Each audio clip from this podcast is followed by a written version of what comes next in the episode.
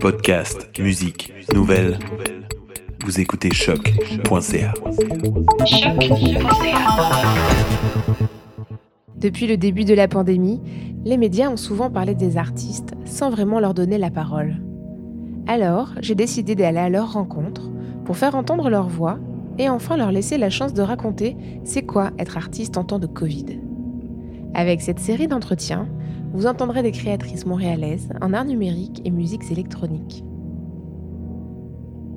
Dans le troisième épisode, je discute avec la productrice et DJ Laced, fondatrice de plusieurs étiquettes de musique, dont Causal Chain. Euh, je m'appelle euh, Antonella, euh, Nella pour les intimes. je fais de la musique électronique sous le nom Laced.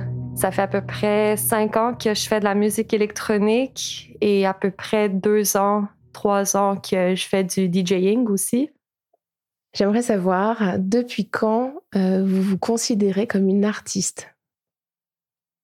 Hmm, c'est une bonne question. Peut-être depuis euh, que j'ai euh, complété euh, le cégep, j'avais commencé à faire des performances en live. C'est comme ça que j'ai commencé à vraiment me submerger dans le monde underground à Montréal. Je me faisais booker pour ouvrir des shows, puis je faisais des, des prestations un peu plus expérimentales. Ça ressemble plus à ce que je fais aujourd'hui, mais je faisais vraiment ça pour explorer un peu. Euh, je combinais un peu euh, la performance star avec la, musique, le son. Et donc, euh, je savais que c'était une des, une des rares choses que, que j'étais bonne à faire. Et j'ai réalisé que ces performances-là en live m'amenaient beaucoup d'épanouissement dans ma vie. Et justement, comment vous définiriez votre art? C'est peut-être celui d'aujourd'hui la musique que je fais aujourd'hui, euh, on pourrait dire que ça vient beaucoup de mon monde imaginaire dans ma tête. C'est comme ça que j'exprime mes sentiments. Veux, veux pas, euh, toute la musique que je crée, j'ai un côté sentimental à l'intérieur. Donc, euh, quand j'étais jeune, je rêvais beaucoup, j'étais un peu hyperactive. Puis, la musique, c'est un peu comme comment je peux exprimer tout ce qui se passe dans ma tête, mais avec de la musique. Si on revient sur euh, euh, votre première euh, création ou production, c'était il y a combien d'années? La ah, toute première Je vais penser à mon premier spectacle qui était à la Vitre là. quand j'ai commencé, je prenais des chansons que j'aimais bien, puis je les étirais, puis je faisais de l'ambiance. Donc, ça, c'était plus pour un peu euh, me. Comment dire? Getting to know this, like. Te, pratiquer, ouais. Oui, pour, euh, pour me pratiquer. Euh, pour commencer à expérimenter, mais vraiment mes premières créations, c'était pour mon premier show à la, à la Vitre là en 2015, je crois. Puis c'était une performance de 10 minutes et c'était super abrasif beaucoup de distorsion. Euh, je commençais vraiment à faire euh, euh, de la musique plus noise. Et c'était plus un défoulement qu'autre chose. C'était une exploration, mais c'était un défoulement d'une jeune femme qui avait besoin de s'exprimer à travers la musique. Et d'ailleurs, la vitrola n'est plus. Euh, malheureusement pas euh, cette salle euh, du boulevard Saint-Laurent qui malheureusement n'a pas survécu à la première année de la pandémie et qui était vraiment très triste parce que c'était vraiment une très très très chouette salle. Oui, beaucoup beaucoup de personnes sont passées par là quand ils ont commencé donc quand ça a été annoncé, c'était aussi mon premier spectacle avec Sodade, mon duo avec Marie-Lou. Donc, c'était quand même c'était un peu incroyable. On ne pouvait pas y croire. Euh, ça nous a un peu tous euh, pris euh, par surprise, mais ça restera quand même dans nos cœurs. Ouais. Qu'est-ce que vous aimez le plus dans la nuit montréalaise? Bon, pas celle dans ce moment, on s'entend, puisqu'il n'y en a pas. Mais avant la pandémie, c'était quoi ce qui vous touchait le plus dans cette nuit montréalaise? Ce qui me touchait le plus, c'était le sens de communauté que plusieurs scènes avaient. Euh, donc, j'ai quand même fréquenté euh, tout d'abord la scène plus expérimentale, noise, euh, un peu punk, électro-punk à Montréal. Et puis, lentement, doucement, je me suis dirigée plus vers des parties techno. il y a beaucoup de gens qui sont impliqués dans la scène et qui veulent continuer à faire la balle rouler. Euh, depuis que j'ai commencé à sortir euh, dans des parties, j'ai quand même vu qu'il y avait plusieurs groupes et collectifs qui se, qui se dissoudaient, mais finalement, il y avait toujours au moins euh, quelqu'un qui voulait continuer à faire rouler la balle et faire des parties, booker le plus de monde locaux pour les encourager à quand même pousser. Puis j'ai été chanceuse de rencontrer beaucoup de personnes qui m'ont donné cette chance-là à, essayer de faire mes premiers DJ sets, mes live sets euh, pour euh, plein de types de soirées, euh, que ce soit des soirées, comme j'ai dit, plus punk ou des soirées vraiment plus clean, house, peu importe. c'est ça que j'aime voir à Montréal. C'est.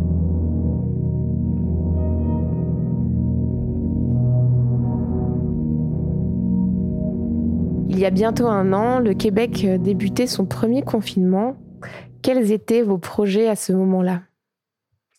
À ce moment-là, j'étais en train de préparer ma première compilation sur mon label. Euh, j'étais déjà en train de demander à, des gens pour des, pistes et puis euh, la pandémie est arrivée. Euh, je crois qu'en plus, c'était la fin de semaine, c'était la pandémie a commencé comme la semaine après ma fête, puis j'avais organisé un show d'Acha avec euh, euh, mon ami Dailita, puis on avait booké J. Albert. C'était tellement le fun. Je repense souvent à cette soirée-là parce que c'était la dernière quasiment qu'on avait. Et puis, euh, c'est ça, j'organisais les premières parutions sur Causal Chain et au début, j'avais des craintes que le monde soit pas prêt à produire de la musique parce que la pandémie a quand même fait que le monde était ou super productif ou plus pour tout inspiré. Et donc, au moins, euh, quand on fait les choses par nous-mêmes, on peut euh, s'ajuster, puis repousser, puis prendre notre temps. Et euh, c'est ça, vers le mois d'avril, la première parution est sortie. Et pendant la pandémie, il y avait aussi des compilations euh, d'artistes qui sortaient, puis on m'a demandé euh, pour des tracks. Donc, j'ai pu euh, participer à quelques compilations aussi pour des bonnes causes. Donc, ça l'a fait du bien au moins d'être confiné puis de plus être concentré à produire au lieu de sortir tout le temps. je vais rebondir sur le, label donc, qui, qui s'appelle Causal Chain. il a été lancé peu de temps avant la pandémie, si je ne me trompe pas. Euh, comment ça a impacté euh, justement, euh, parce que lancer un, label puis se retrouver dans ce contexte, quel a été l'impact par rapport à, ton plan de, développement? Donc, avec le, le label, j'étais supposée organiser quelques parties. Surtout, il y en avait un qui était, qui était cédulé en mai euh, que je faisais avec Cool Ground. Euh, c'était une soirée plus euh, bass music, dubstep, techno, plein, plein de genres de musique. Et puis, on a dû l'annuler malheureusement. Donc, de mon côté, je crois que l'impact a été pas si gros car je me concentrais plus à sortir de la musique en ligne. Mais je crois que l'impact sur les promoteurs comme Cool Ground et plein d'amis, Homegrown Harvest, euh, ça a dû être un, coup plus dur car euh, eux, ils, euh, ils, restaient en vie à cause des, des soirées et on ne pouvait plus avoir de soirées.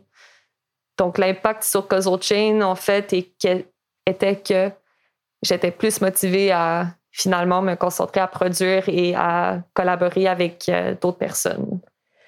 Et donc, indirectement, ça a eu un impact sur votre vie d'artiste qui euh, s'est retrouvé dans le contexte qu'on connaît, donc il n'y a plus de possibilité de performer euh, euh, à l'extérieur, mais finalement, vous avez fait un transfert et puis vous êtes investi sur votre label et sur des productions. Oui, donc avant, j'étais plus concentrée à performer et maintenant, je peux finalement être plus concentrée à produire de la musique car toutes mes performances live de musique, j'écrivais tout le temps mes sets de A à Z et c'était des, des patterns de musique que, que je créais pour euh, blender, un peu comme un DJ set, mais j'avais jamais vraiment compris comment écrire une tune, une, une chanson de A à Z. Euh, j'ai eu beaucoup de misère au début euh, et puis finalement, avec l'aide de beaucoup de mes amis, j'ai pu me forcer à finalement comprendre Ableton, puis à vraiment prendre le temps d'être confortable à analyser une structure de chanson, puis d'essayer de, créer de quoi qui était plus structuré et moins euh, flou comme dans mes, mes live sets. Euh, j'ai l'impression qu'il y a une comment? Une certaine aussi euh, solidarité entre les artistes et bah, qui est comme quelque chose qui existe en général. Euh, c'est une des, très belles choses d'ailleurs dans, dans, la, dans la musique. Et j'ai l'impression aussi que le, le, fait d'avoir euh, d'un seul coup du temps et euh, que plusieurs personnes soient disponibles, ça a un peu incité certaines collaborations qui se seraient peut-être faites moins facilement ou moins rapidement. Est-ce que c'était le cas aussi pour vous? Oui, donc pendant la pandémie, euh, au début, vers le mois de mai, je crois, j'ai commencé un autre label euh, sur un coup de tête avec mon partenaire Bruno. Euh, et normalement, c'est quand même créer un label, ça passe beaucoup par les têtes de gens, mais de le faire, c'est pas tout le monde qui, qui se jette là-dedans parce que peut-être qu'ils sont concentrés plus sur leur euh, vie d'artiste ou leur vie de DJ, euh, mais de commencer à faire de la curation. Euh, c'est quelque chose de différent. C'est beaucoup de contact humain à humain. c'est de, c'est de bien comprendre quelle musique tu veux sortir, quelle musique s'agence bien, quel peu douceur tu veux voir collaborer. donc, avec Bruno, j'ai pu vraiment explorer ceci car Bruno, il, il aime beaucoup, beaucoup, beaucoup diguer à travers SoundCloud, puis de trouver des artistes très underground qui sortent pas de musique, mais qui, qui en sortent indépendamment sur SoundCloud. Et il a juste commencé à écrire à plein de gens, puis ça m'a motivé aussi de, de, m'essayer. Des fois, ça peut être intimidant d'écrire à quelqu'un parce que tu te dis, euh, mais je suis qui moi pour leur demander leur musique? Ils veulent peut-être rester indépendants, mais la réponse qu'on a eue était immense. On a sorti à peu près une cinquantaine de tunes sur des compilations. Donc, euh, cet aspect collaboratif-là, ça m'avait vraiment inspiré. Puis Bruno, c'est un artiste extraordinaire et son ami aussi, Holden euh, Quasi State, qui est aussi son Puzzle Chain. C'est vraiment des gars qui m'ont inspiré euh, créativement à, vraiment pousser mon son aussi. Donc, je, tout ce qui est collaboration, ça me parle. C'est vraiment ça, je trouve, qui, qui me drive dans la vie euh, à, explorer euh, la capacité de pouvoir euh, faire quelque chose d'incroyable au final. La pandémie, finalement, a, a été aussi une, une source d'opportunités, heureusement. Euh, mais vous aviez quand même euh, l'habitude de jouer assez régulièrement, euh, comme on en a déjà un peu parlé. Tous les, les, lieux de rassemblement et les événements sont fermés. Comment vous avez comblé ce vide? Au début, c'était extrêmement difficile, mais je crois vraiment que j'ai pu combler une partie de ce vide-là en produisant plus de musique mais ça me manque beaucoup euh, d'être devant euh, une crowd puis d'être avec mes amis. Il y a l'été qui s'en vient aussi. Les spectacles à l'extérieur sont, euh, sont parfois possibles, ce que j'espère voir cet été. Mais j'ai vu aussi que beaucoup de personnes ont commencé à faire des live streams de DJing. Et au début, j'essayais d'en assister à quelques-unes, mais des fois, j'avais de la misère à me concentrer sur un écran. je suis habituée à faire plein de choses en même temps sur mon ordi. Donc, assis devant un live stream, euh, j'ai eu de la difficulté au début, mais j'en ai assisté un il n'y a pas longtemps. Euh, c'est euh, les gens chez Inner Circle qui font des parties à Montréal. Et puis, j'ai eu beaucoup de fun parce que mes amis étaient là, puis on s'écrivait, puis on niaisait. Donc, c'est très différent. C'est pas comme aller à un show, mais juste, je crois que moi, ce que j'avais dans les spectacles qui, qui me faisait le plus sentir bien, c'est d'être avec mes amis, puis de sentir cette communauté-là. Donc, j'ai pu un peu avoir ce, sentiment-là sur le live stream. Donc, euh, ouais. Là, vous, donc vous parlez d'une expérience de, de performance euh, d'événements en ligne auquel vous avez assisté. Est-ce que vous avez essayé ou vous avez pensé à un moment, euh, vous, jouer pour faire des performances en ligne? Ça m'est passé par l'esprit, oui, mais je crois pas que c'est la même chose quand on, joue en live devant des personnes euh, avec des gros speakers. Mais si je devais jouer juste un live stream chez moi, euh, je crois pas que ça m'intéresserait plus que ça euh, pour le moment. Moi, j'aimerais vraiment entendre votre avis sur justement toutes les restrictions qui sont imposées à la création artistique depuis le début de la pandémie. Je crois qu'au Québec, on est un peu en arrière comparé euh, en Europe. Euh, je comprends qu'il faut mettre des restrictions pour que le, monde soit euh, en sécurité, mais il y a quand même des solutions qui sont disponibles pour laisser les gens visiter les milieux culturels en toute sécurité. Par exemple, le fait que les musées étaient fermés pendant aussi longtemps, euh, je trouve ça un peu euh, ridicule qu'on ouvre les salles de cinéma, mais qu'on garde les, les autres lieux fermés, euh, les salles de théâtre. Mais je crois qu'ils sont en train d'ouvrir, donc heureusement, mais je crois que si toute la communauté, on est d'accord de continuer à rouler, si on avait, ça, des restrictions qui était allégé, mais de le faire en toute sécurité, de porter nos masques. Je crois que les restrictions impactent vraiment le milieu culturel. Euh, j'ai peur pour les années à suivre. Euh, j'ai plus envie de voir euh, d'autres salles qui vont fermer à cause qu'ils n'ont pas assez de, budget pour, pour rester en vie. mais en même temps, je ne crois pas qu'il y a un gouvernement qui a que la solution idéale. Euh, tout le monde est en train un peu de, paniquer de leur côté. Euh, puis les situations sont différentes partout. Donc, euh, c'est ça. Oui, c'est pas mal compliqué. Ouais. justement, dans, dans, ce contexte, avec bah, des, des, limites, des contraintes et, et, puis un avenir un peu flou, c'est quoi les projets de l'AIST qui s'en viennent, s'il y en a? Donc, euh, en ce moment, j'organise une, deuxième compilation sur Puzzle Chain avec euh, beaucoup d'artistes montréalais. J'ai commencé à considérer que je pouvais euh, avoir des artistes un peu de d'autres milieux et de me concentrer sur le son. donc, ça devrait sortir ce printemps sur Bandcamp. Il y a aussi euh, sur Puzzle Chain une autre EP euh, e qui sortira cette année. C'est un, ce serait euh, la première parution physique, mais je dirais pas c'est qui. Ensuite, pour Laced, moi-même, je sortirai un EP digitalement sur Puzzle Chain dans les prochains mois.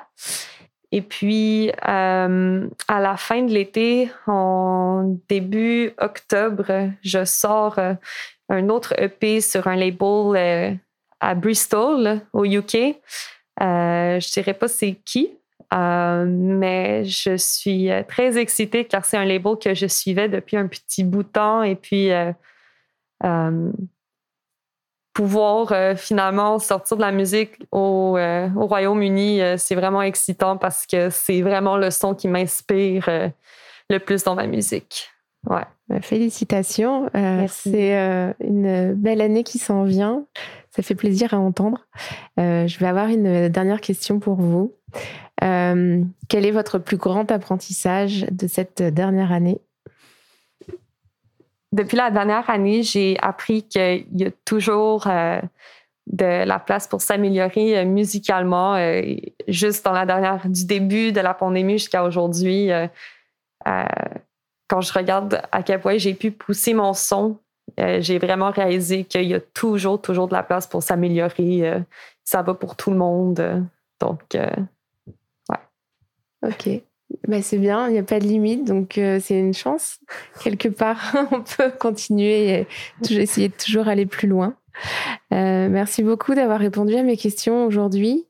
Euh, je vous souhaite vraiment bonne chance pour la suite et j'espère à très bientôt. Oui, merci beaucoup Maïté. Vous avez écouté Créatique, présenté et réalisé par Maïté Belmire. Merci à Ilang Ilang pour la musique, David Lacoste pour le visuel et aux artistes pour leur temps. Édité et mixé dans les studios Bakery à Montréal.